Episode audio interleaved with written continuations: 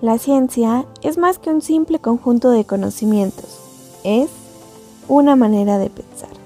Carl Sagan. Hola, hola, buenos días, buenas tardes o buenas noches, dependiendo del horario en que nos estés escuchando. Bienvenidos a un capítulo más de Inmuno Escucha, Inmuno a tus oídos. Yo soy Perla. Yo soy Anya. Yo soy Liz. Y yo soy Alex. Te queremos agradecer bastante que sigas con nosotros en este increíble podcast de inmunología. El día de hoy tenemos un tema bastante interesante que aunque has escuchado seguramente en los últimos meses hablar muchísimo de él, creemos que pudieran haber surgido algunas preguntas o algunas inquietudes. Este tema es el tema de las vacunas y qué mejor que poder contestar todas esas preguntas e inquietudes con dos grandes expertos en esta línea de investigación. Para nosotros es un enorme placer contar con la presencia de dos grandes investigadores como lo son la doctora María Montoya González, la cual nos acompaña desde España, y del doctor Juan Joel Mosqueda, que nos acompaña desde la Universidad Autónoma de Querétaro. La doctora María Montoya González realizó sus estudios de doctorado en el Instituto de Salud Carlos III en Madrid donde trabajó en los pasos limitantes de la vía clásica de procesamiento y presentación antigénica de las infecciones virales. Después comenzó a trabajar como investigadora científica postdoctoral en el The Edward Jenner Institute for Vaccine Research, perteneciente a la Universidad de Oxford en el Reino Unido, cuyas investigaciones se centraron en el diseño de vacunas. Ha diseñado nuevas estrategias de vacunación y ha colaborado con estudios cruciales durante la pandemia del 2009 con el virus H1N1. Actualmente es investigadora del Centro de Investigaciones Biológicas Margarita Salas, que pertenece al Consejo Superior de Investigaciones Científicas SIC, en donde su amplia experiencia en el tema de vacunas y virus le ha permitido estudiar diversos aspectos del SARS-CoV-2, como los mecanismos de inflamación y el diseño de una vacuna basada en la proteína S.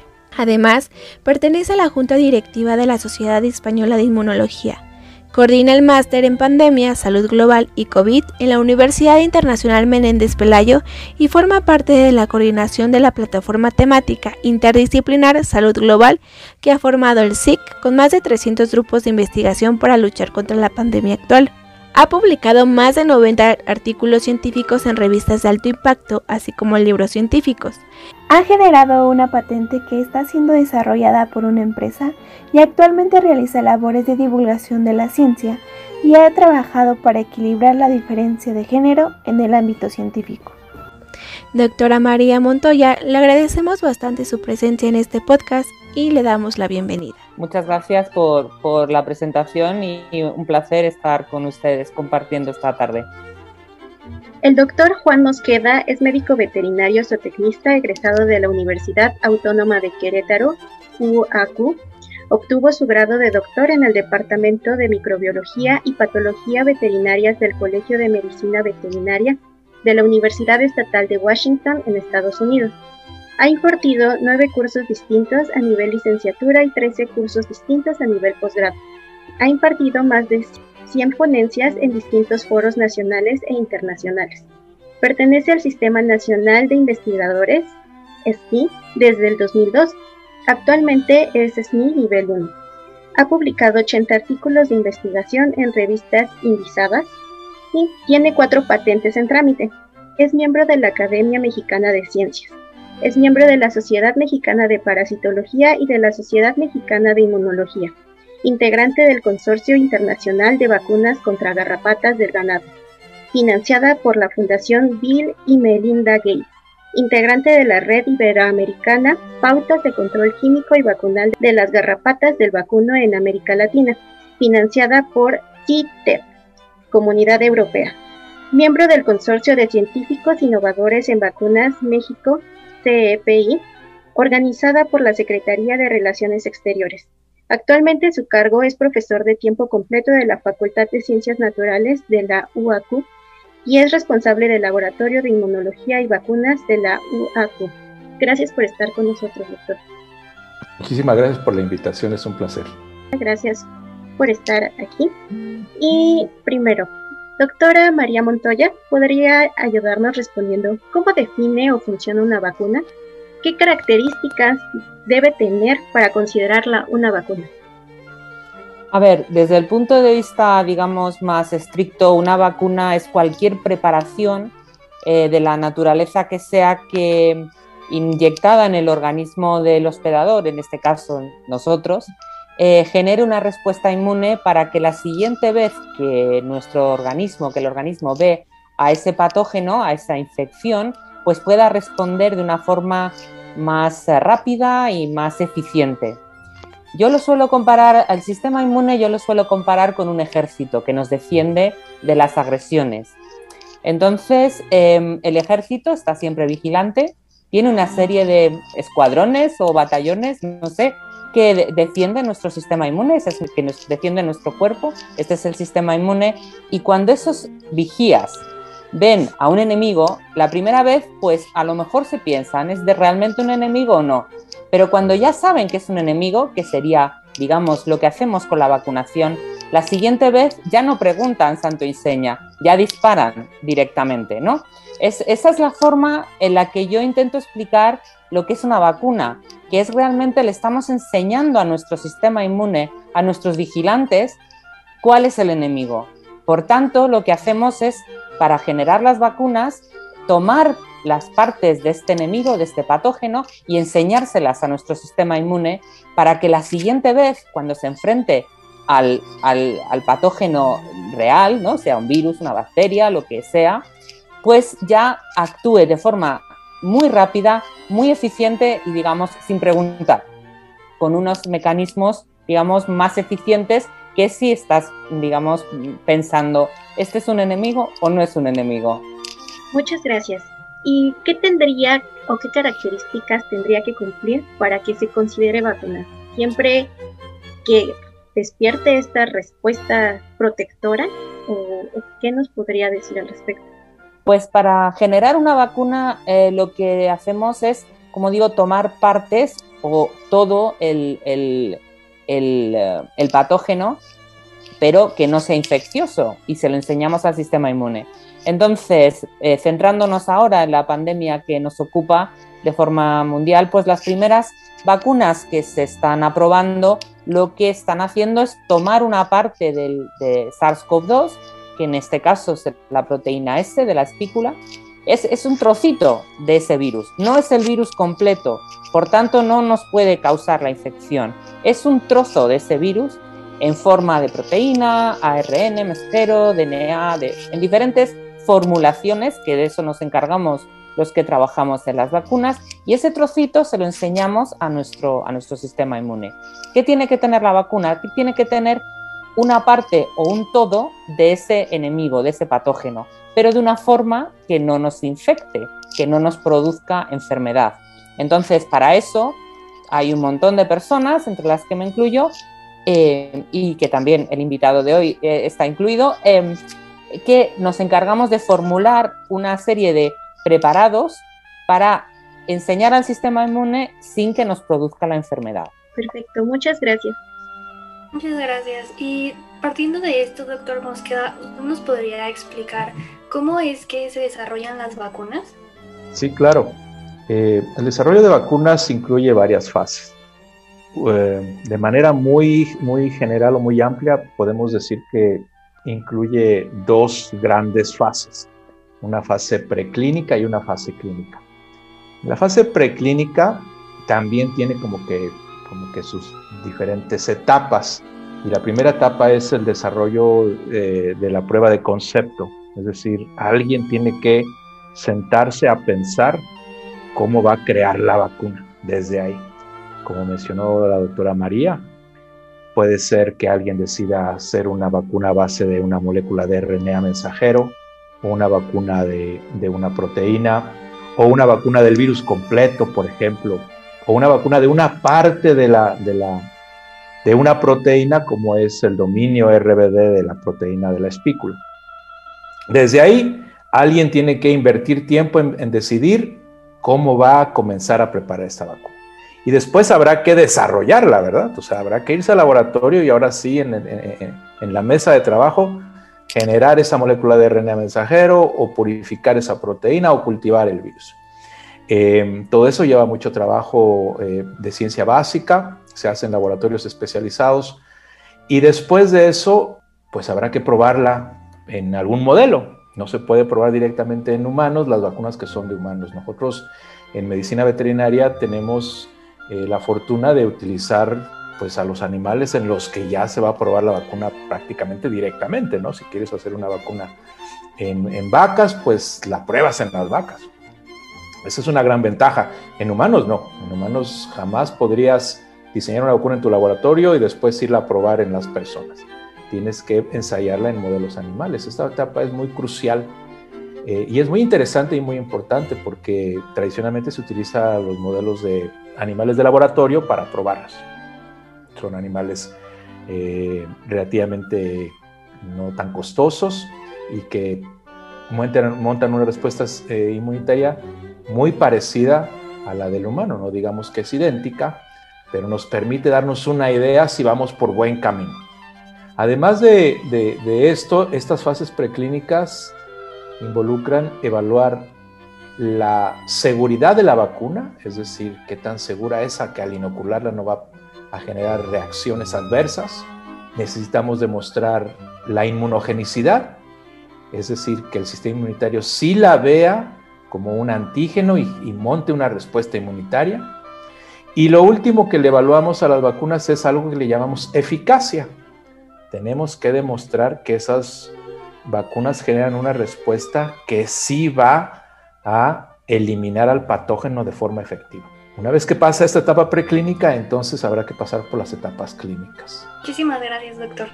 Y en consonancia con esta respuesta al desarrollo de vacunas, Sabemos que algunas veces se necesita un plus para esas vacunas que nos ayuden a potenciar el sistema inmune. ¿Nos podría hablar un poco acerca de ello, doctora, por favor? Sobre qué es un adyuvante. Un adyuvante, bueno, viene del término latín, ayudar, ¿no? Necesitamos, es una sustancia que nos ayuda. Em, entonces, ya se descubrió hace bastantes años que la vacuna, bueno, pues como ha dicho antes em, el doctor Juan, pues bueno, tiene que estimular el sistema inmune. Pero hay a veces que hay, algunas configuraciones que no son del todo lo que nosotros llamamos inmunogénicas. Entonces los adyuvantes, que son de diferente naturaleza, son sustancias que activan de forma inespecífica el sistema inmune, la mayor parte de ellos generando unos procesos de inflamación, ¿no? cuando nos ponen una vacuna que se nos hincha, ¿no? Un poquito el, brazo, etcétera, ¿no? Y lo que hacen es ayudar a generar una respuesta inmune más potente. Desde el punto de vista práctico, los adyuvantes que se encuentran en las, en las formulaciones de las vacunas también lo que hacen es que obtengamos el mismo efecto con menos cantidad de vacuna. Eso actualmente, como ustedes comprenderán, es un tema muy importante porque si tenemos que vacunar a todas las personas de este planeta, eh, si podemos reducir la cantidad de vacuna por dosis al, administrar un adyuvante, pues, por ejemplo, si podemos disminuirla a la mitad, podremos vacunar al doble de personas con la misma cantidad de vacuna con una administración de, un adyuvante. Hay diferentes sustancias aprobadas, em, las empresas también tienen sus propios adyuvantes como digo, lo que ahora lo que favorecen es utilizar menos cantidad de vacuna y obtener el mismo, eh, la misma vacunación, el mismo efecto. Y eso, pues, como digo, ahora es un, es un tema muy importante. Muchísimas gracias. Y en relación a esto, siempre se necesita la ayuda de, de esta eh, sustancia o se puede prescindir de ella. Depende de la formulación que tenga la vacuna. Hay algunas vacunas que, no las necesitan, por ejemplo, cuando estamos hablando de virus atenuados o de em, eh, virus inactivados. En, en, algunos casos no se necesita, pero en otros casos es bastante utilizada, como digo, ya no solo porque la vacuna sea buena, sea inmunogénica, como lo llamamos nosotros, los que trabajamos en este campo, sino también por, por disminuir la cantidad de vacuna y poder em, vacunar a más, mayor número de individuos. Hasta ahora em, ha sido eh, bastante interesante lo que ustedes nos han dicho. Eh, doctor, eh, ¿nos podría explicar un poco acerca de de las fases, por favor? Sí, claro. Eh, las fases de, la, desarrollo de vacunas pues comprenden la fase preclínica y la fase clínica. Una vez que una vacuna ha demostrado que es eh, segura, inmunogénica y eficaz en la fase preclínica, o sea, en los modelos animales, entonces se pide una autorización usualmente a las agencias reguladoras de cada país para eh, obtener un permiso y comenzar la fase clínica, en las cuales eh, pues también dependiendo eh, de las fases, en general pues hay tres fases clínicas, la fase 1, la fase 2 y la fase 3. Es muy interesante que en tiempos de pandemia, ahora con, con el asunto de esta pandemia, la fase 1 y 2, que antes se hacían separadas y que tardaban cada una bastante tiempo, ahora se han reducido y se han fusionado en lo que se llama una fase 1 y 2. Todo lo que se hacía en las dos fases separado ahora se hace. Y eso ha permitido ahorrar muchísimo tiempo. ¿Qué ¿En qué comprenden, estas fases? La fase 1 comprende pues hacer lo mismo que, se hizo en, en la fase preclínica en un número muy reducido de personas. Son unos cuantos individuos en los que se les aplica la vacuna y se tiene que demostrar de nuevo que es segura, que es inmunogénica y inclusive en algunos em, ejercicios de vacunación se prueban diferentes dosis también. O sea, se demuestra lo que ya se probó en la fase preclínica. Si esto resulta bien, entonces la vacuna se evalúa con un número de individuos ya más grande que puede involucrar los decenas o los cientos de individuos, en donde se, puede, se vuelve a, a evaluar lo mismo. Es muy interesante que dependiendo de la enfermedad, en esta segunda etapa, inclusive, se puede desafiar a los individuos. Por ejemplo, cuando hay enfermedades en las cuales hay un tratamiento, se les desafía y se, después se les trata para demostrar que la vacuna sí funciona, ¿no? Es decir, los individuos deben de, demostrar que se protegieron. En casos como virus mortales, como este virus, pues no se puede hacer eso. Eh, si la vacuna pasa esta etapa, esto que estoy hablando lo, lo digo de una forma muy sencilla, pero es un evento muy complicado porque hay que evaluar muchas cosas. Eh, muchas de las vacunas que se desarrollan no llegan a la fase clínica, muchas no pasan la fase 1 y la gran mayoría no pasan la fase 2. Los porcentajes de éxito son bastante bajos. Pero aquellas que logran pasar entonces la fase 2 pasan a lo que se llama una fase muy grande y muy costosa que se llama fase 3.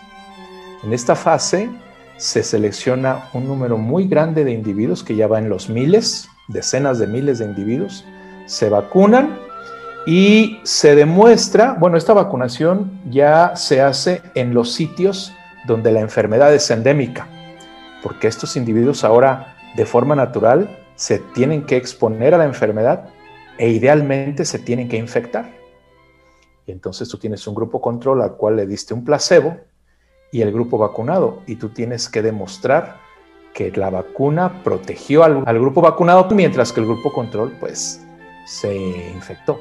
Si la vacuna es efectiva en esta eh, fase 3, las compañías o las empresas pueden pedir un permiso a las agencias reguladoras para comenzar a distribuir la vacuna pero ahí no ha terminado. En realidad la vacunación involucra una cuarta fase.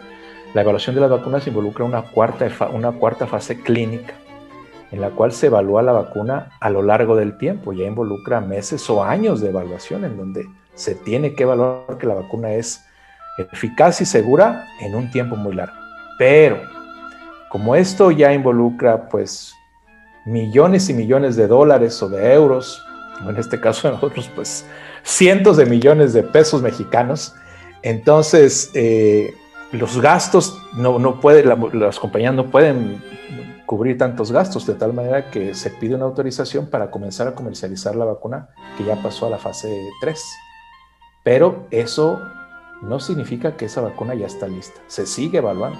Las vacunas que se están utilizando hoy en día en fase 3 siguen evaluándose en la fase 4. Esas serían, digamos que, las fases de una vacuna. Muchas gracias por resumirlo. Como dice usted, es un proceso bastante largo y supongo que dependiendo del tipo de vacuna es la duración, ¿no? Para cada una de estas fases. Gracias, doctor. Eh, sabemos que la, vacuna que menos tiempo ha tardado en desarrollarse es la vacuna de la rabia, tardó cuatro años, y la que más tiempo ha tardado es la de la cólera. Entonces, doctora María Montoya, ¿cuánto tiempo tarda el desarrollo de una vacuna aproximadamente? El tiempo de desarrollo de una vacuna es muy variable, depende mucho del patógeno y depende mucho pues también de los esfuerzos que se hagan. En la era pre-COVID, eh, el desarrollo de una vacuna podía tardar una media de 10 años y como dice, bueno, hay vacunas que han tardado más y hay otras vacunas que, se están trabajando, en las cuales se está trabajando, pero que todavía no tenemos vacuna, como por ejemplo el ejemplo del virus de, que causa la enfermedad de SIDA, ¿no? el virus de la inmunodeficiencia humana, en el cual pues, se ha investigado duramente y todavía no tenemos una vacuna eficiente. Eh, estamos hablando que, se definió el virus de la inmunodeficiencia humana en los años 80, o sea, hablamos de 40 años. Y bueno, por eso digo que depende mucho del tipo de patógeno, del tipo de agente infeccioso y de, bueno, también los recursos que se ponen em, eh, para, generar esa vacuna. Habiendo dicho esto, una cosa eh, es, son los tiempos de la era pre-COVID y ahora de la era COVID en la que no estamos inmersos ahora. Como bien ha explicado antes el doctor Juan, hay una serie de fases que lo que se hacía anteriormente era bueno, hacer una fase, esperar los resultados y en vista a estos resultados entrar en la siguiente fase, tanto preclínica como clínica. Con lo cual, pues esto hacía que hubiera unos tiempos que se cumplían. Dada la urgencia de la pandemia actual, lo que se ha hecho es, como ha dicho antes muy bien el doctor Juan, hacer fases de forma coordinada o hacer fases también de forma paralela. Se ha permitido esto para eh, poder acortar los tiempos. Esto no quiere decir que se haya sido más eh, relajado en aprobar las vacunas. Los, los, requerimientos para las vacunas se han mantenido con los mismos estándares, con las mismas exigencias, pero se han hecho de forma paralela. Lo que ha pasado es que las empresas y los, los institutos de investigación o los gobiernos han apostado dinero, han invertido dinero con la esperanza de que funcionara. ¿Qué quiere decir? Que si en una fase de, que antes se ha explicado correctamente, pues si en una fase, em, si se está haciendo en paralelo y una de las fases no cumple los requisitos, el esfuerzo y el dinero que se han puesto en las fases posteriores se, se pierden. eso es un riesgo muy importante que normalmente no se corre. Por eso se espera los resultados de cada fase para iniciar la siguiente. Como digo, en este caso se han hecho en paralelo y de esta forma hemos podido acortar unos tiempos preciosos para obtener una vacuna eh, la primera vacuna antes de un año. Eso es un hito científico que no yo no pensaba que lo iba a vivir en mi vida científica y lo estamos viviendo y realmente em, eh, abre eh, muchas posibilidades. Pero como digo y repito, em, eso no quiere decir que se, hayan, que se hayan bajado los estándares o que no se hayan exigido los mismos resultados de seguridad, eficiencia, inmunogenicidad, etcétera, que se eh, necesitan para, las, para otras vacunas, porque no podemos permitirnoslo, no podemos permitirnos tener una vacuna que genere más problemas de los que ya tenemos. Sí, claro. Eh, coincido totalmente con la doctora María. Eh, esto eh, ha sido pues algo nunca visto, pero yo creo que un factor también fundamental, bueno, en realidad yo creo que fueron dos factores fundamentales.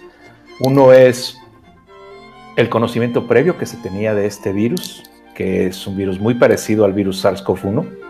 Entonces ya había muchos estudios relacionados con antígenos y con mecanismos de invasión que permitieron básicamente, oyendo estas historias que parecen de, fantasía, el día que sale el genoma publicado de este virus, ese mismo día se mandan sintetizar los, los modelos de los genes para hacer ya la vacuna.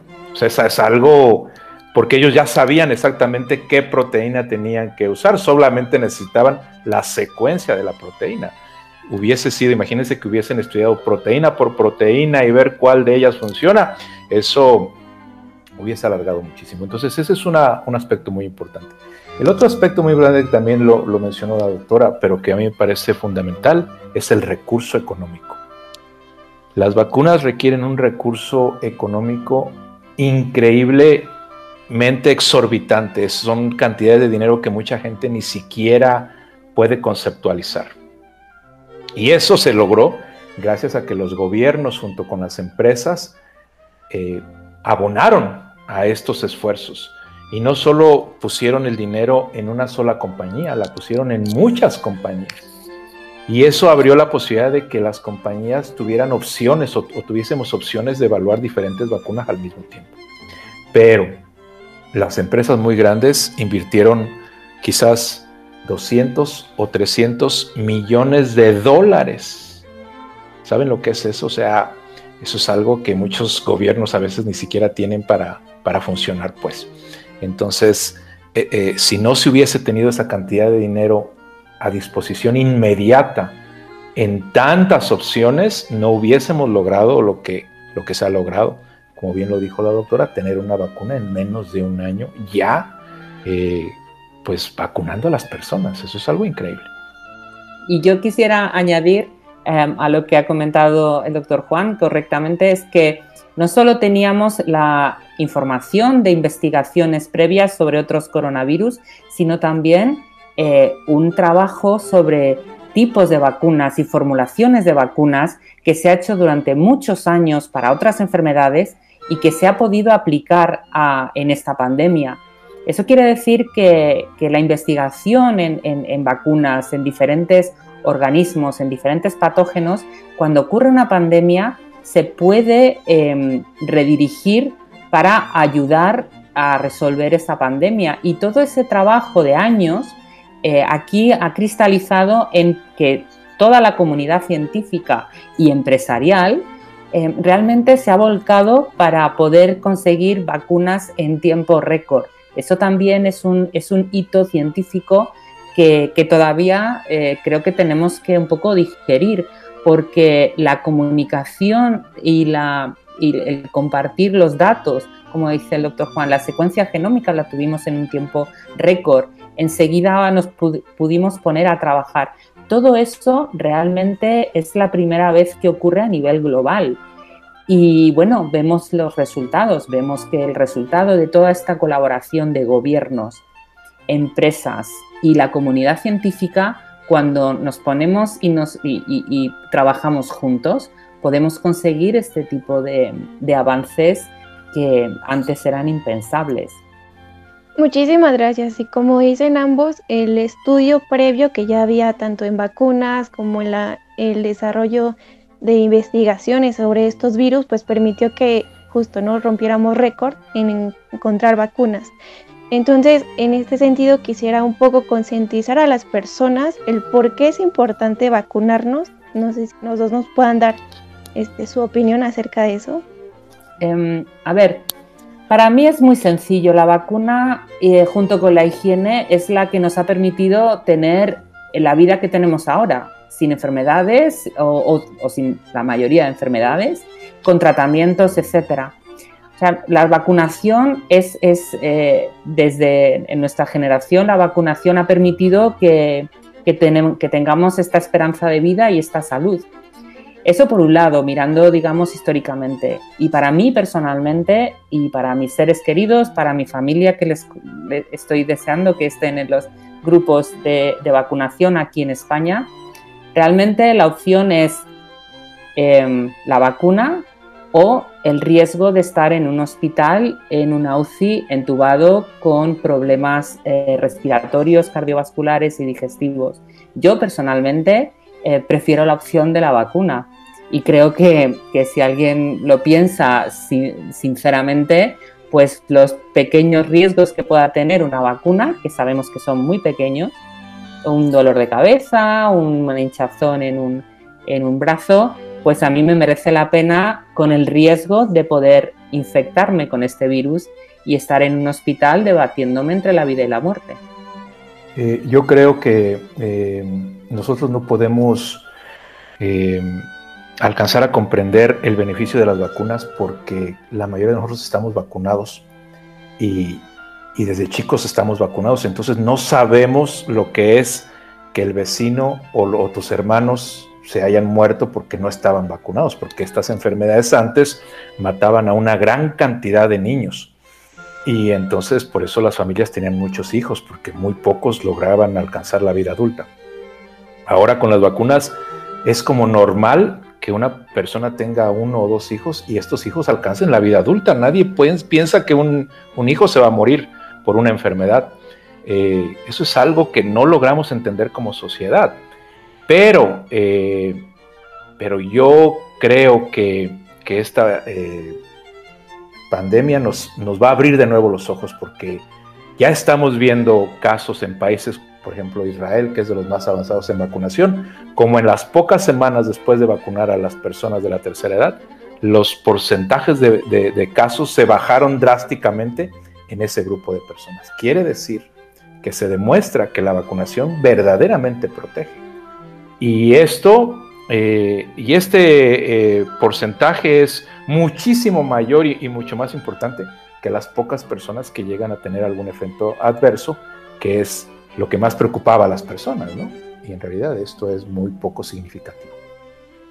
Sí, yo quisiera añadir también, eh, un poco continuando con esta reflexión, que mm, aquí en España em, se está comenzando la vacunación em, en los grupos de riesgo, porque todavía no tenemos em, abastecimiento de todas las vacunas, de todas las dosis necesarias para la población.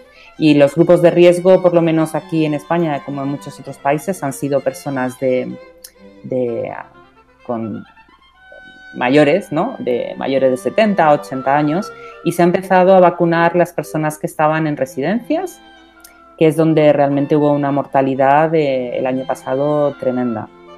Y con, siendo que se ha empezado a vacunar em, después de Navidad, o ya casi terminando las navidades, eh, terminando el año pasado, ya se está empezando a ver, o sea, estamos hablando de mes y medio, una bajada de las infecciones, de las complicaciones y sobre todo de la mortalidad en esta población de, la sociedad. O sea, con mes y medio de vacunación, teniendo en cuenta que, son, que tenemos las vacunas de Moderna y de Pfizer, que son dos dosis, eh, ya se está viendo eh, los estudios epidemiológicos en las residencias un efecto. En España se está, se está haciendo por grupos de priorización en el cual pues, las sociedades científicas estamos participando. La Sociedad Española de Inmunología también ha, publicado diferentes informes en la página web para los diferentes, sobre todo las personas con problemas del sistema inmune y estamos participando y asesorando al gobierno en estos grupos prioritarios para, y según las vacunas que nos van llegando, para ir de forma racional, ir protegiendo primero a los más vulnerables dentro de nuestra sociedad y además también para que haya ese efecto de grupo o inmunidad de rebaño para protegerte no solo tú, sino la vacuna no es solo una cuestión personal en, este, en esta enfermedad, sino también porque tú vas a hacer de escudo para que el virus no se transmita y puedes proteger a otras personas. Muchas gracias, doctores, por esto que nos han comentado, que es muy importante. Y algo que mencionaba el doctor Juan, ¿no? Eh, sí es importante comenzar con la vacunación ya varios países lo han iniciado, sin embargo hay una población que, como bien lo mencionaba doctor, eh, están un poco temerosos ¿no? acerca de los efectos adversos. Entonces quisiera preguntarles a los dos eh, acerca de esto, ¿qué efectos se pueden presentar? Eh, los efectos que estamos viendo y que también están publicados en las vacunas que se están utilizando actualmente en España, que son la de Moderna y la de Pfizer, y ahora recientemente ha empezado a llegar la vacuna de AstraZeneca de la Universidad de Oxford, eh, pero todavía eh, se está empezando a administrar. y, son los efectos que estamos viendo son parecidos a los que están publicados, que es pues un rojez, hinchazón em, un malestar general, un dolor de cabeza que se resuelve con un paracetamol. Eh, son muy parecidos a los que, eh, los que se reportan, son muy parecidos a los efectos secundarios que tiene, por ejemplo, la vacuna de la gripe, que mm, se, hacen eh, campañas de vacunación, por lo menos aquí en España todos los años, sobre todo en la gente mayor y con complicaciones, que puedan tener complicaciones por la infección con el virus de la, gripa, de la gripe. Esto es lo que por ahora nosotros estamos detectando y como digo, para mí esos efectos adversos son mm, en una balanza, son, los, admito con tal de no, estar en un hospital. Yo, no, por suerte, no estoy en ninguno de los grupos prioritarios. Por suerte o por desgracia, no lo sé, pero no estoy en un grupo prioritario por ahora. No tengo más de 80 años y no tengo enfermedades que pongan en riesgo eh, mi vida eh, si, cogiera, si tuviera la infección de SARS-CoV-2 pero eso no me garantiza que si me infecto pues pueda tener complicaciones severas, eso todavía no sabemos el por qué. Eh, bueno, pues como digo, son em, las que estamos viendo, las complicaciones son muy similares a otro tipo de vacunación en la cual estamos, estamos acostumbrados a tener. Claro, y, y, algo que a mí me llama la atención es un poco esta, este lenguaje que usamos, que yo creo que que ayuda a, este, a esa preocupación de la población, porque le llamamos eh, reacciones adversas. Y tener un dolor de cabeza es una reacción adversa, imagínense, ¿no? O sea, que se te hinche el lugar donde te pusieron la aguja, le llama reacción adversa, y eso en realidad no es una reacción adversa. Eh, recordemos que las vacunas cuando pasan la fase 3 ya se demostró que no tienen efectos graves en, las personas. Esos efectos graves, si se estuviesen, no hubiesen pasado estas vacunas, no se hubiese permitido que se, que se vacunara a la población. Entonces, eh, pues hay que tener cuidado con ese lenguaje, ¿verdad? Que es una reacción adversa. Bueno, una reacción adversa es esa hinchazón o algunas personas tienen un poco de malestar, pero es por un par de horas o no más de un par de días y ya. Y fuera de eso, comparado, como dice bien la doctora María, con el beneficio de, las personas, pues no sé, no tiene ni siquiera un grado de, comparación ahí. Quizá utilizamos reacciones adversas por un mal, eh, mala traducción de, los anglicismos, ¿no? del, lenguaje inglés que, que domina en el mundo científico y para traducido, digamos, al, castellano, al español, pues reacción adversa realmente suena muy serio. Pero, pero es un lenguaje científico el que nosotros estamos utilizando, derivado de una traducción em, del inglés. Y por eso eh, me parece un buen apunte decir que, que, una reacción adversa pues puede ser un dolor de cabeza que podemos tener por diferentes razones. Y, y además quería comentar un punto que me parece muy lógico comentar, que aparte de que la, fase 3, si no, si no tiene reacciones, digamos, efectos secundarios asumibles, no se aprueba, es que ningún país, ninguna empresa, nadie va a aprobar una vacuna que vaya a poner a la gente dos días en la cama. A ver, pensemos, si un país como España ahora mismo estamos vacunando, no sé, cuántos van, pero 500.000 personas y vacunas 500.000 personas y al día siguiente esas 500.000 personas no pueden ir a trabajar durante dos días, realmente mm, vaya negocio que estamos haciendo, ¿no? Y si es un millón de personas o varios millones que están vacunando en Israel, Estados Unidos, Inglaterra, y esas personas no pueden asistir a sus trabajos durante dos días, o tres, o una semana, eso eh, realmente es una bancarrota para el país. O sea, desde el punto de vista sanitario, desde el punto de vista de gestión, desde el punto de vista político, eh, las vacunas no van a tener eh, más efectos adversos de los que podamos tener con paracetamol. Y de hecho, en uno de los estudios de la vacuna de Oxford de AstraZeneca, dado que se había visto que había gente que tenía, pues bueno, un malestar, un dolor de cabeza, un grupo de esta, en esta fase clínica se le administró la vacuna con paracetamol con una pastilla paracetamol. Y este grupo realmente disminuyeron todos estos efectos y estos efectos secundarios, ¿no? y, tuvo las misma, la misma reacción del sistema inmune y estaban mucho más contentos, lógicamente, porque no tenían dolor de cabeza o malestar en, la zona de, la administración de la vacuna. Siguiendo con esta idea, bueno, obviamente la aplicación intramuscular puede provocar dolor, ¿no? O como ustedes dicen, algo que no pueda quitarte una cefalea es muy improbable que ocurra.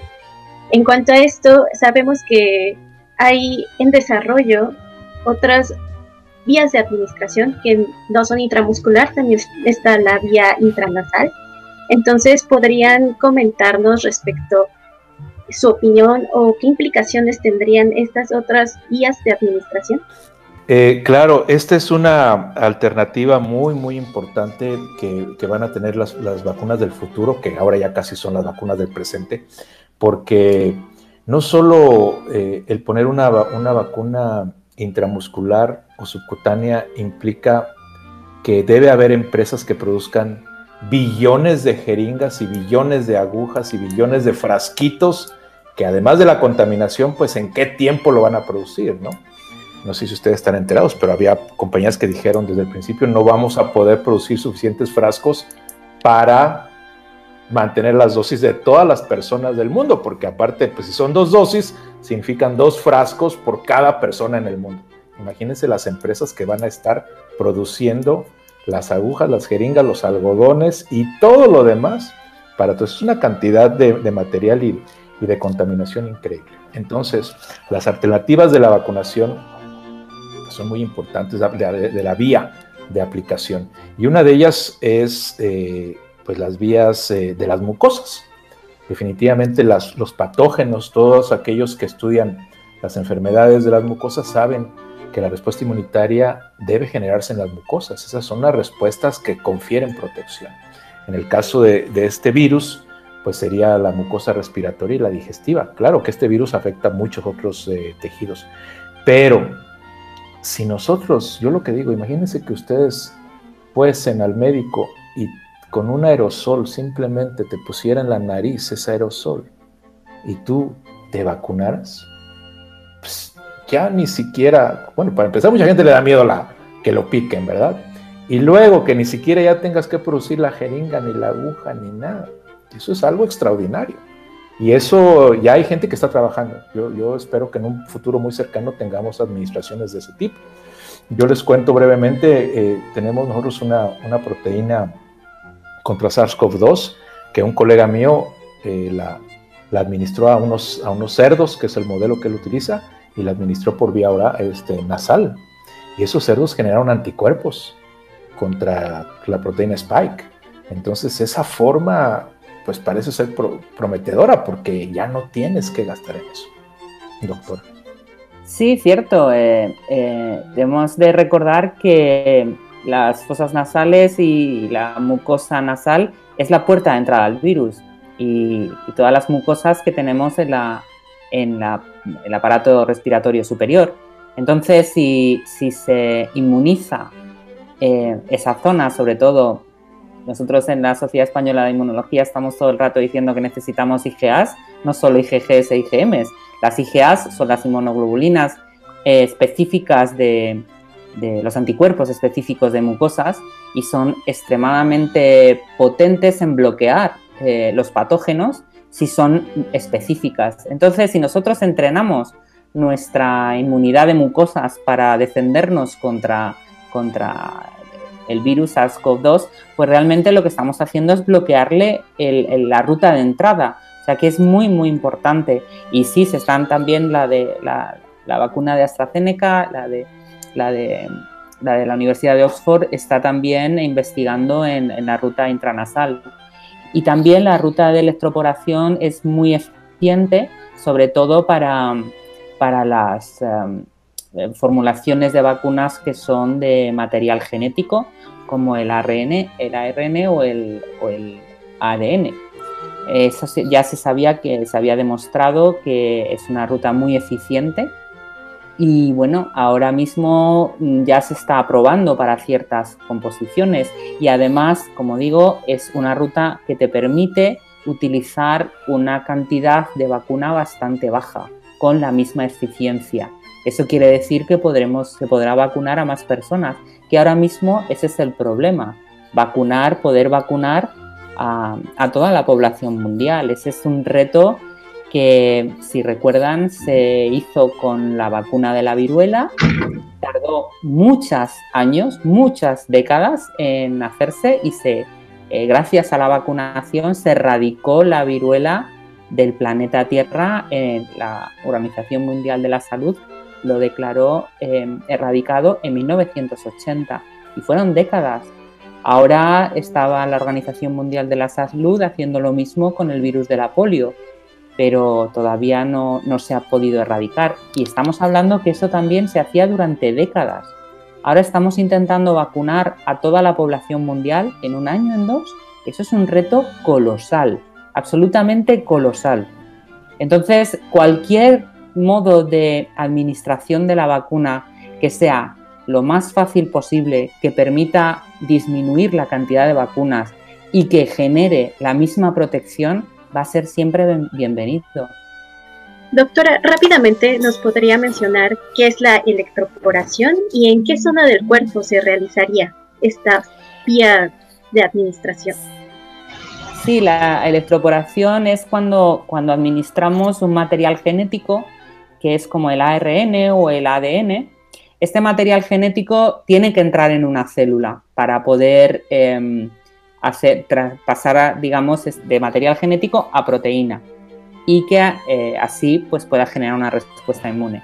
Entonces, una de las formas en las cuales se ha visto de forma experimental en los laboratorios que se puede, em, digamos, em, favorecer la entrada de ese material genético en una célula es dando una pequeñísima eh, corriente eléctrica, una muy pequeña, prácticamente que no, no, no se nota. Entonces hay una serie de dispositivos en los cuales se administra la piel, la piel del brazo eh, o de la pierna, es, la piel, en la cual se, administra ese material genético con una pequeña carga eléctrica y de esta forma lo que se hace es favorecer que entre ese material genético en las células de la dermis y se empiece a generar esa proteína que nos va a formar la respuesta inmune. Gracias. Esa, esa forma me parece muy interesante. La verdad yo no había escuchado sobre eso. Eh, y bueno, partiendo de todo esto surge una pregunta, ¿no? No solo en nosotras, sino en, muchas personas que hablan sobre la duración de la inmunidad, ¿no? Eh, hace poco se ha estado hablando que la inmunidad adquirida o la que presenta a alguien después de contagiarse es de aproximadamente tres meses, pero les queremos preguntar a ustedes eh, si sabían cuánto podría durar la inmunidad adquirida por las vacunas eh, y si es mayor o menor de lo que naturalmente uno podría tener. Doctora, si quiere. Sí, em, a ver, tenemos que centrarnos que conocemos este virus, nos lo presentaron las navidades pasadas, ¿no? Entonces, más con este virus concretamente, más de un año no podemos hablar desde el punto de vista científico podemos hablar de otros coronavirus. Pero sí, ya sabemos que la inmunidad de las personas vacunadas puede durar hasta seis meses.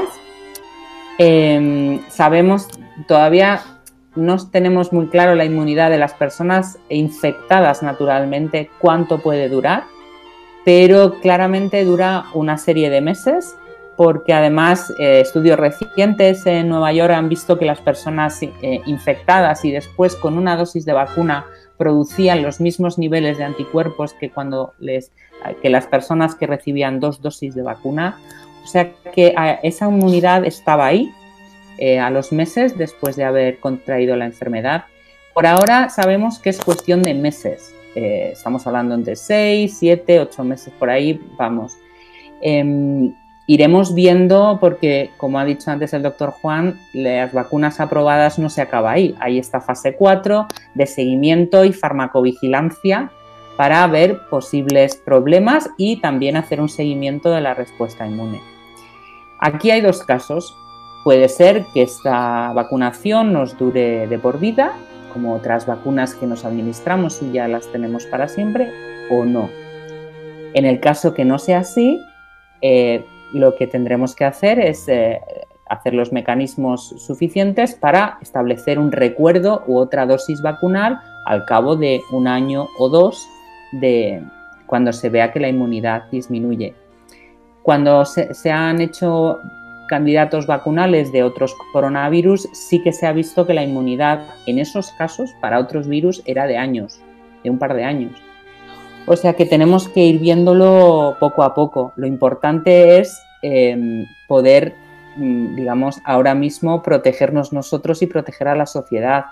Em, posteriormente, yo creo que no habrá problema en que a lo mejor en un año o dos tengamos que dar una dosis de recuerdo. Y esto también es importante pensar en el contexto de, la, de, las enfermedades, ¿verdad? Porque cuando las enfermedades ya son endémicas, cuando ya se establecen en la población, las personas vacunadas se exponen eventualmente a, los patógenos. Entonces, si yo estoy vacunado ahora y mi y mis niveles de anticuerpos van bajando, bueno, me puedo exponer al virus, me protejo contra el virus y vuelvo a generar inmunidad. Entonces nunca me di cuenta que me expuse al virus y mi inmunidad se mantiene.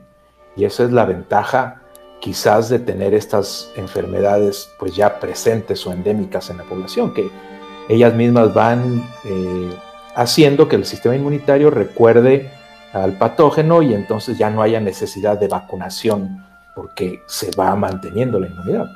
Y, también hay evidencia que algunas vacunas, dependiendo del tipo de vacuna y del tipo de, antígeno, pues se han encontrado células de memoria por decenas de años. A veces la gente se preocupa porque notan que los anticuerpos comienzan a bajar y ellos creen que la inmunidad se les está acabando.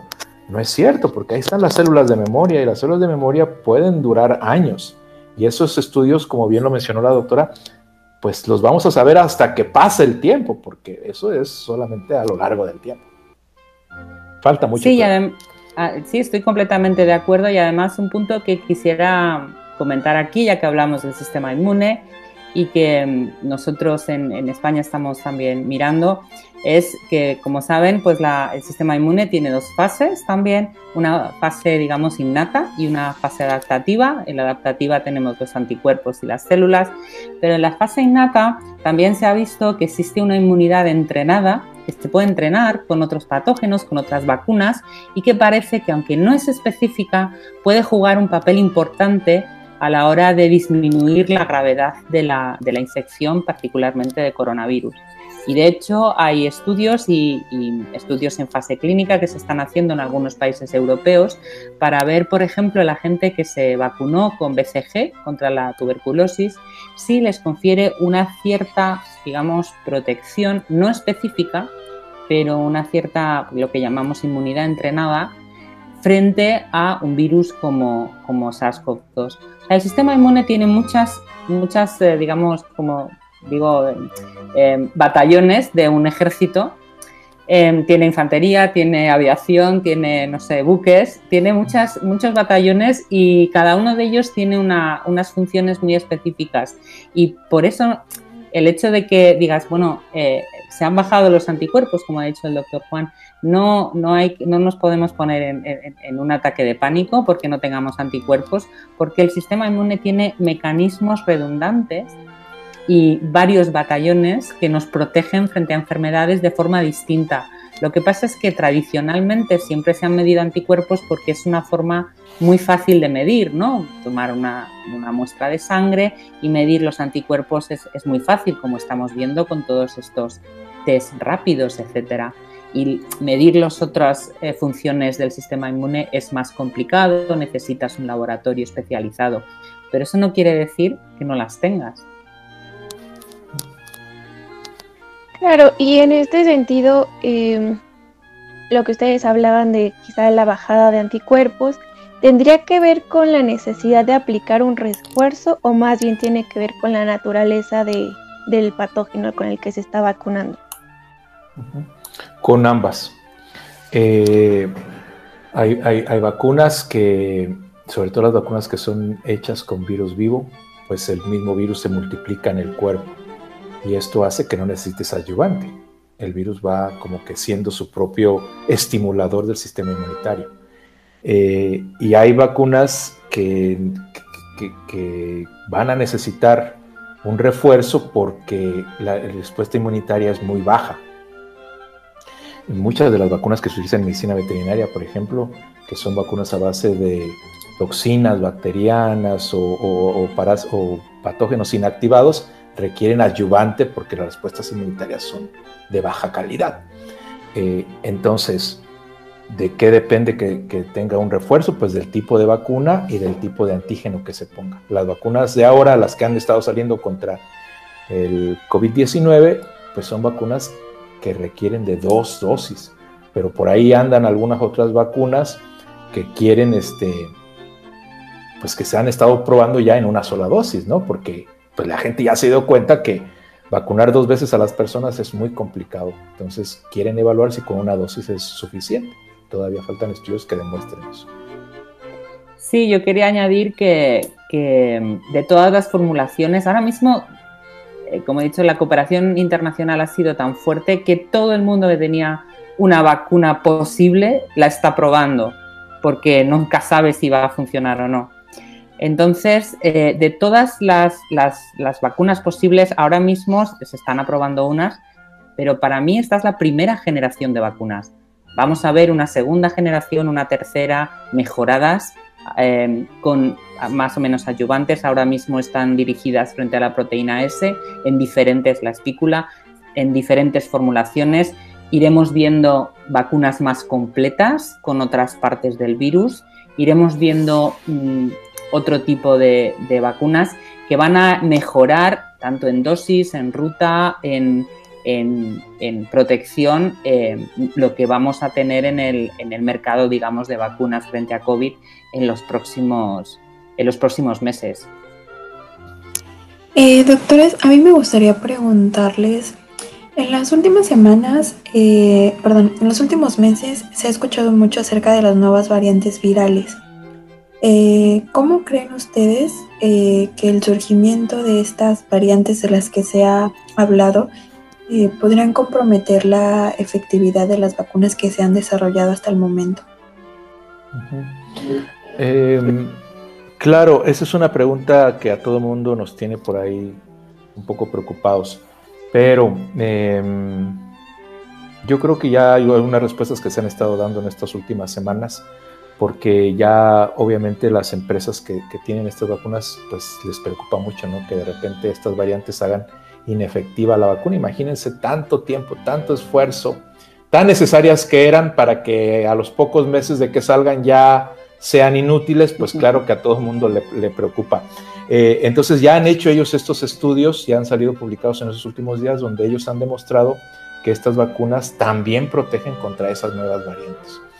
Eh, es muy interesante cómo el sistema inmunitario o los virus en general, los patógenos, tienen mecanismos para evadir el sistema inmunitario.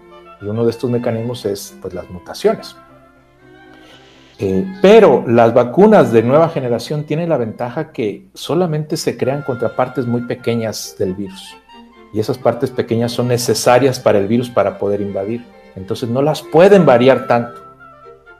Podrán variar la otra parte del virus, pero esa parte del virus no viene en la vacuna. La vacuna viene solamente la parte que el virus utiliza. Y eso es un mecanismo que podemos utilizar a nuestra ventaja para diseñar vacunas. Como dice la doctora de segunda o tercera generación, que, eh, que el virus no va a poder mutar porque en el momento en el que mute ya no va a poder infectar a las células. Y eso es una ventaja de poder generar vacunas con mejor diseño. Doctor. Sí, yo entiendo que, para el público en general el tema de las mutaciones asusta mucho, porque claro, de repente piensas que, bueno, está apareciendo ahí un mutante extrañísimo, pero para los científicos que trabajamos en este campo, em, y lo tengo que decir, este es un virus fácil, este es un virus muy fácil, por eso tenemos una vacuna en menos de un año. Como digo y recuerdo, el virus de la inmunodeficiencia humana, en el cual se ha estudiado muchísimo y se ha invertido miles de millones de dólares, todavía no tenemos una vacuna. Ese es un virus difícil. Este virus es fácil. Este virus no muta mucho.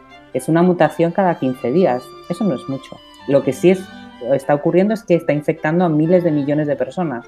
Entonces, em, cuantas más personas y más generación de virus, pues más posibilidades de vacuna, de, perdón, de mutaciones.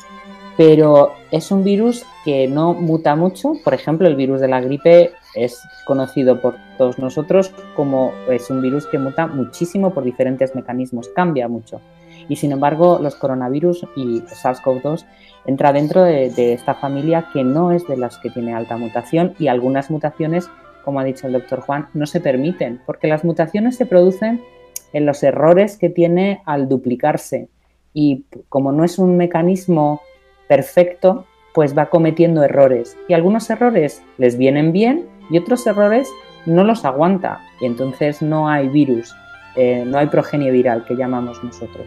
Entonces son mutaciones al azar, lo que pasa que algunas les, les son favorables entonces, nosotros, eh, ahora mismo con la, nosotros digo los científicos, con las metodologías que hay de secuenciación y de epidemiología y de generación de vacunas, sí sabemos las mutaciones que pueden generarse y las que el virus no va a soportar. Y va a haber vacunas de segunda y tercera generación, no solo estas, que van a ser mucho más completas y en las cuales no haya estos mutantes de escape que llamamos nosotros. Lo que sí puede ocurrir es que cuando haya una alta población, porcentaje de la población vacunada, puede haber algunas mutaciones, que ahí esas serían más complicadas, que se puedan adaptar a la población vacunada. Pero yo creo que para eso nos quedan todavía unos cuantos meses. Pero seguimos trabajando en ello. Gracias. De esto último que menciona, eh, nos lleva a la, siguiente pregunta, ¿no? ¿Cuánto creen ustedes aproximadamente que mm, se tendría que esperar para una nueva eh, reformulación de las vacunas? ¿no? Ahorita ya tenemos varias eh, que han sacado, sin embargo, eh, pues en algún momento, no sé, tendrán que mejorarlas, cambiarlas para que sigan siendo protectoras. Es que eso ya se está haciendo. Ya se está haciendo porque hay grupos que, por ejemplo, su estrategia vacunal es, no es con un trozo de, del virus, ¿no? como la proteína S que estamos haciendo otros, sino que son virus completos, atenuados, etcétera, que, por ejemplo, tienen una estrategia diferente. Depende de la, de la estrategia vacunal, puedes necesitar reformularla o no. Y, puede ser que la reformulación sea más o menos rápida. Es que depende mucho de la, de la formulación que tenga cada vacuna y obviamente la formulación implica el costo. Entonces, desafortunadamente, las nuevas vacunas, las más rápidas, son vacunas muy costosas y, que requieren sistemas ¿no? de congelación, ultracongelación, que no cualquiera puede pagar. Y eso lo estamos viendo porque las, las, nuevas vacunas que están siendo aprobadas por algunos países que no requieren tanta problema, tanto de ultracongelación, pues son vacunas que van a eventualmente tener mayor aprobación en los países que no puedan pagar las vacunas caras.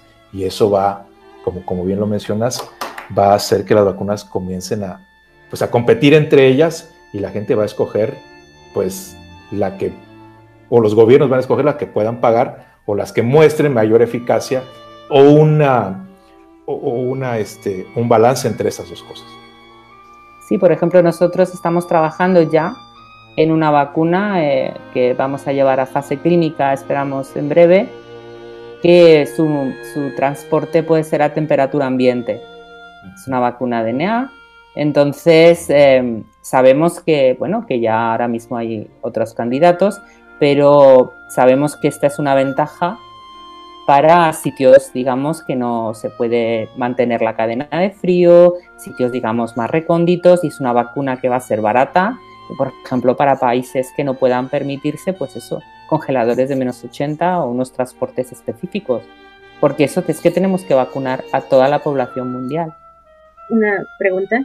Actualmente existen muchos mitos respecto a las vacunas, como que producen autismo, cáncer, que modifican el DNA o incluso que están formulados a partir de tejidos de fetos. ¿Qué podrían decirle a las personas para desmentir estos mitos? Bueno, estamos en la época, perdón, estamos en la época de la infodemia, ¿no? Que lo llaman. Yo a estas personas les diría que se informaran con personas eh, autorizadas y que, que hablaran con científicos y con que fueran a las fuentes para poder tener la información em, rigurosa y necesaria que se necesita para tener esta información. Es absolutamente incorrecto, por supuesto, pero que la gente que, lo pueda, pueda pensar que es correcto, que, se informe, que busque.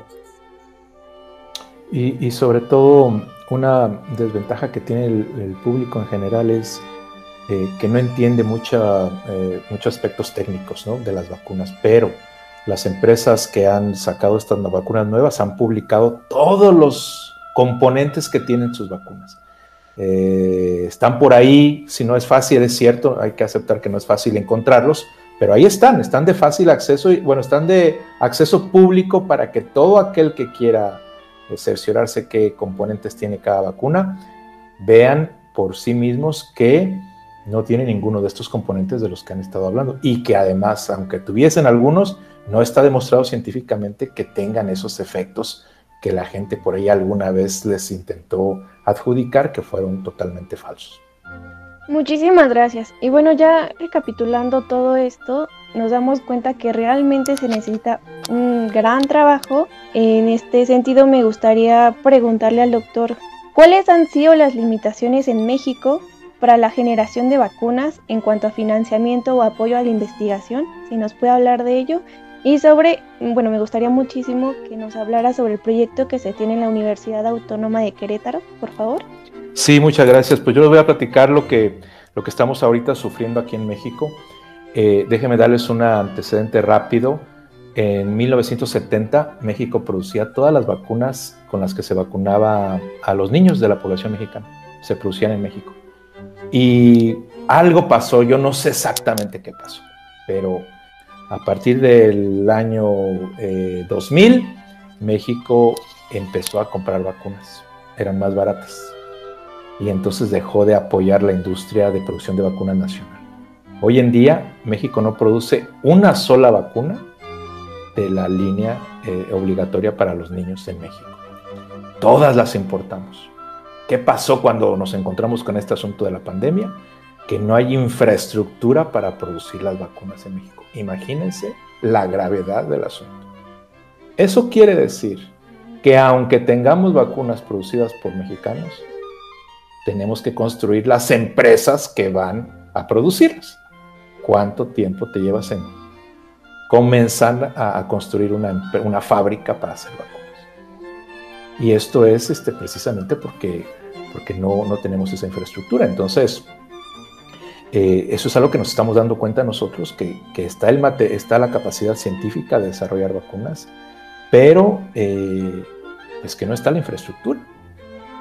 Eh, Juan, me, resulta muy interesante, ese, no lo sabía, pero mm, en, España es muy parecido, pero nosotros teníamos la infraestructura de producir vacunas veterinarias. En México producimos muchas vacunas veterinarias y yo que soy veterinario, pues me llevé una sorpresa muy triste porque yo pensé que en, la línea humana iban más avanzados que nosotros, que había muchas empresas que producían vacunas de la línea humana y ahora me entero que no hay y eso es increíble. Lo único que tenemos es empresas para envasar. Entonces ahora nos están llegando vacunas hechas en otros países y nosotros envasamos aquí. Es lo máximo que podemos Claro, pero eh, por eso nosotros no fabricábamos, no me sé las razones históricas en España, bueno, un poco por la Unión Europea, que cada uno hace una cosa y estas cosas de la Unión Europea, pero sí que teníamos producción de vacunas veterinarias y esas empresas de vacunas veterinarias con ayuda del gobierno se han redirigido a producir las vacunas, porque claro, tienen toda la producción GMPs, tienen todas las instalaciones y realmente gracias a eso en España estamos contando con producción nuestra, o sea, las vacunas que estamos desarrollando, por ejemplo, en el CSIC, en el Consejo Superior de Investigaciones Científicas, tenemos el apoyo de las industrias farmacéuticas que eran, que, son veterinarias, pero que ahora se han redirigido, lo digo porque, eh, no sé, es, un ejemplo que, se ha hecho a, velocidad enorme, por supuesto, con apoyo del gobierno, con apoyo de las empresas y, se ha logrado que, las, eh, eh, formulaciones que se hagan en España puedan tener el apoyo y que se generen en España para la población en España. Claro. Acá el grupo más avanzado de vacunas eh, contra COVID es una empresa que se llama Avimex, una empresa que produce vacunas para aves y cerdos. Entonces ellos, con su tecnología, están diseñando una vacuna prototipo para humanos, pero tienen que rediseñar sus instalaciones porque el gobierno mexicano les permite un cierto estándar para vacunas veterinarias, pero para vacunas humanas es otro estándar. Entonces tienen que rediseñar y eso les lleva pues ya meses porque a la fecha no han podido todavía iniciar eh, eso, pero es la única, ¿eh? es la única. Los demás eh, nos encontramos con ese asunto. Entonces, precisamente eso es uno de los principales problemas que enfrentamos ahorita en México. nos damos cuenta que en algún momento nos perdimos en, esa capacidad que tenía México y ahora pues estamos tratando algún grupo de investigadores de retomarlo, de convencer al gobierno que necesita desarrollar esta línea de investigación. Yo siempre digo dónde van a terminar los, los jóvenes inmunólogos si no es diseñando vacunas y produciendo vacunas, si no está la industria en México para, para absorberlos. Y sobre todo, pues porque si no vamos a tener que depender de lo que nos quieran vender. Y como si ustedes eh, ya se dieron cuenta, pues ya se detuvo la venta de vacunas, nos vendieron unas poquitas vacunas para vacunar a algunos pocos médicos y ya nos dejaron de vender porque primero las compañías van a priorizar a sus países y luego te van a vender cuando ya ellos puedan venderte. Eh, si tú tienes tus propias vacunas, pues entonces eres autosuficiente, pero si no, tienes que depender de cuando te quieran vender y al precio que te quieran vender. Y lo que te quieran vender. Pero no solo eh, quería comentar que no solo las vacunas, como ha comentado antes, las jeringas, los materiales de, disposición de las vacunas, o sea, es toda una industria que hay detrás. En España hubo problemas en algún momento que nos llegaron vacunas y no había jeringas de un mililitro. No había. O sea, se acabaron y no llegaban. Eh, también hubo problemas cuando al principio para hacer los test de PCR, los, los kits de Kiagen se acabaron, se acabaron. No pues se podía hacer una PCR, ¿por qué? Porque no lo producíamos nosotros. Todo eso, esta, esta pandemia para mí ha, descubierto, digamos, las, las vergüenzas de los sistemas, ¿no? Hemos, em, no, no, hemos cuidado suficiente nuestra industria, no hemos cuidado suficiente nuestra ciencia, no hemos cuidado suficiente nuestra sanidad y ahora nos encontramos que dependemos de otras personas que no hay jeringas de un mililitro. Yo cuando me lo dijeron no me lo podía creer. No se fabrican en España. Y, seguro que hay ejemplos allá también en México. Tenemos que tener nuestra industria, tenemos que apoyar nuestra ciencia y tenemos que apoyar la industria que necesitamos, pero es no solo de vacunas, sino de todo lo relacionado. Ese es un problema muy serio. Nosotros tuvimos problemas desde los cubrebocas, porque todo se traía de China. Y cuando cerraron el, mercado chino, no había cubrebocas en México y la gente se peleaba por los cubrebocas o eh, cosas tan básicas que uno no piensa, ¿no? Uno de verdad nunca se le ocurre que los cubrebocas no se fabrican en tu país. Es algo tan sencillo, es increíble. Entonces, con lo de las vacunas es más o menos lo mismo. Eh, yo les platico esto que llegamos ya nada más para terminar con, esta participación mía. Les comento que entonces pensando en eso, en la Universidad Autónoma de Querétaro, eh, gracias al apoyo de la rectora, que es una mujer de ciencia también, pues dijimos, vamos a proponer nuestro propio diseño de vacunas. Tenemos ya más de 20 años desarrollando vacunas para, para enfermedades de importancia veterinaria, pues vamos a desarrollarla y empezamos trabajando así. Eh, afortunadamente recibimos un poco de apoyo del gobierno federal, pero eh, eh, a lo que nos estamos ahorita enfrentando es que nos falta ahora la otra fase, porque yo siempre había evaluado vacunas hasta la fase, pues, en animales, que aquí sería como la fase preclínica. Simplemente que algo que es como que para mí increíble es que no hay suficientes laboratorios en México nivel 3 que contengan el virus, entonces los necesitamos para evaluar ya estas vacunas en, situaciones de animales infectados, porque son animales eh, que solamente se pueden infectar, como el hámster sirio o los ratones transgénicos, y no hay en México eso. No tenemos esa capacidad. Disculpa que, que, otra vez te interrumpa, te interrumpa, pero es que nosotros nos pasó exactamente lo mismo, por eso río. Pero, pero teníamos los laboratorios de nivel 3 veterinarios. Tuvimos la suerte de poder disponer de los laboratorios de nivel 3 veterinarios y de los laboratorios de nivel 3 donde se realiza las investigaciones con el virus del VIH. Y se digamos, se redirigieron, se pidieron los permisos, se rehabilitaron, se hicieron todas las, eh, gestiones necesarias y ahora mismo sí, es un cuello de botella porque hay muy pocos en España, pero por lo menos tenemos algunos. Que claro, era fue como, Dios mío, ¿dónde tenemos laboratorios de nivel 3?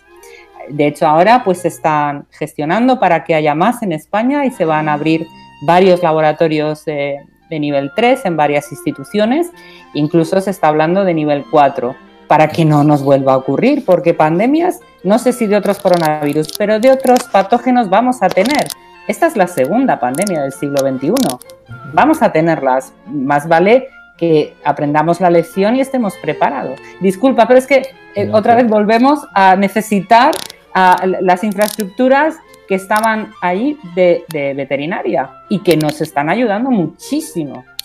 Claro, acá eh, tenemos también laboratorios nivel 3 de nivel veterinario, pero ninguno con capacidad para contener estos virus humanos. Eh, y entonces ahorita solamente hay un, uno en México, imagínense, un solo laboratorio en México que lo tiene y estamos todos formados en fila esperando a que nos hagan los ensayos. Y esos son meses, si no años, de espera para poder evaluar, para poder continuar con la fase. ¿Saben ustedes lo que es eso?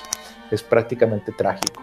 Y eso es porque los gobiernos, eh, pues no piensan así, ¿no? Los gobiernos resuelven problemas rápidos y no, y no se dan cuenta que invertir en la ciencia propia al futuro es lo más barato que puedes tener.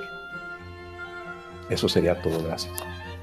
Completamente de acuerdo con el doctor Juan y además eh, el hecho de que se invierta en ciencia luego hace que las pandemias no tengan un impacto tan salvaje en la sociedad y en la economía, porque así eh, puedes salir de una pandemia de una forma mucho más, digamos, regulada y mucho más eh, estructurada, que ahora mismo estamos todos corriendo como, como se dice, como pollos sin cabeza.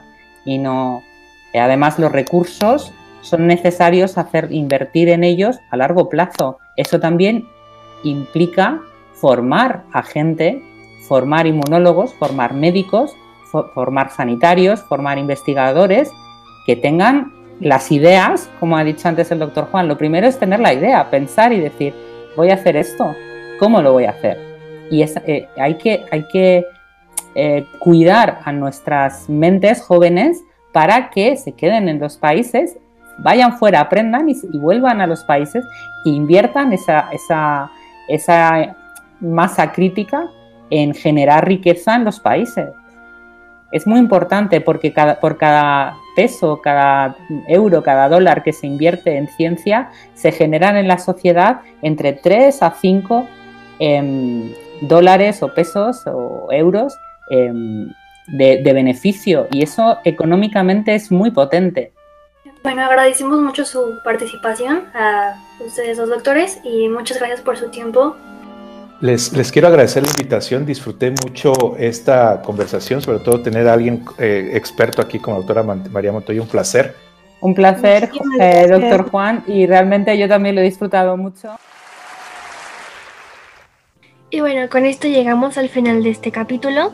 Agradecemos el tiempo que han pasado con nosotras y esperamos encontrarlos en nuestra tercera entrega en donde seguiremos abordando temas de inmunología de su interés, noticias y datos curiosos que tal vez no sabían. Nos despedimos y mandamos saludos a todos los miembros de la sección y a toda la audiencia que llegó hasta el final de este capítulo. Muchas gracias y nos escuchamos pronto. Y recuerda, Inmuno escucha, inmuno para tus oídos.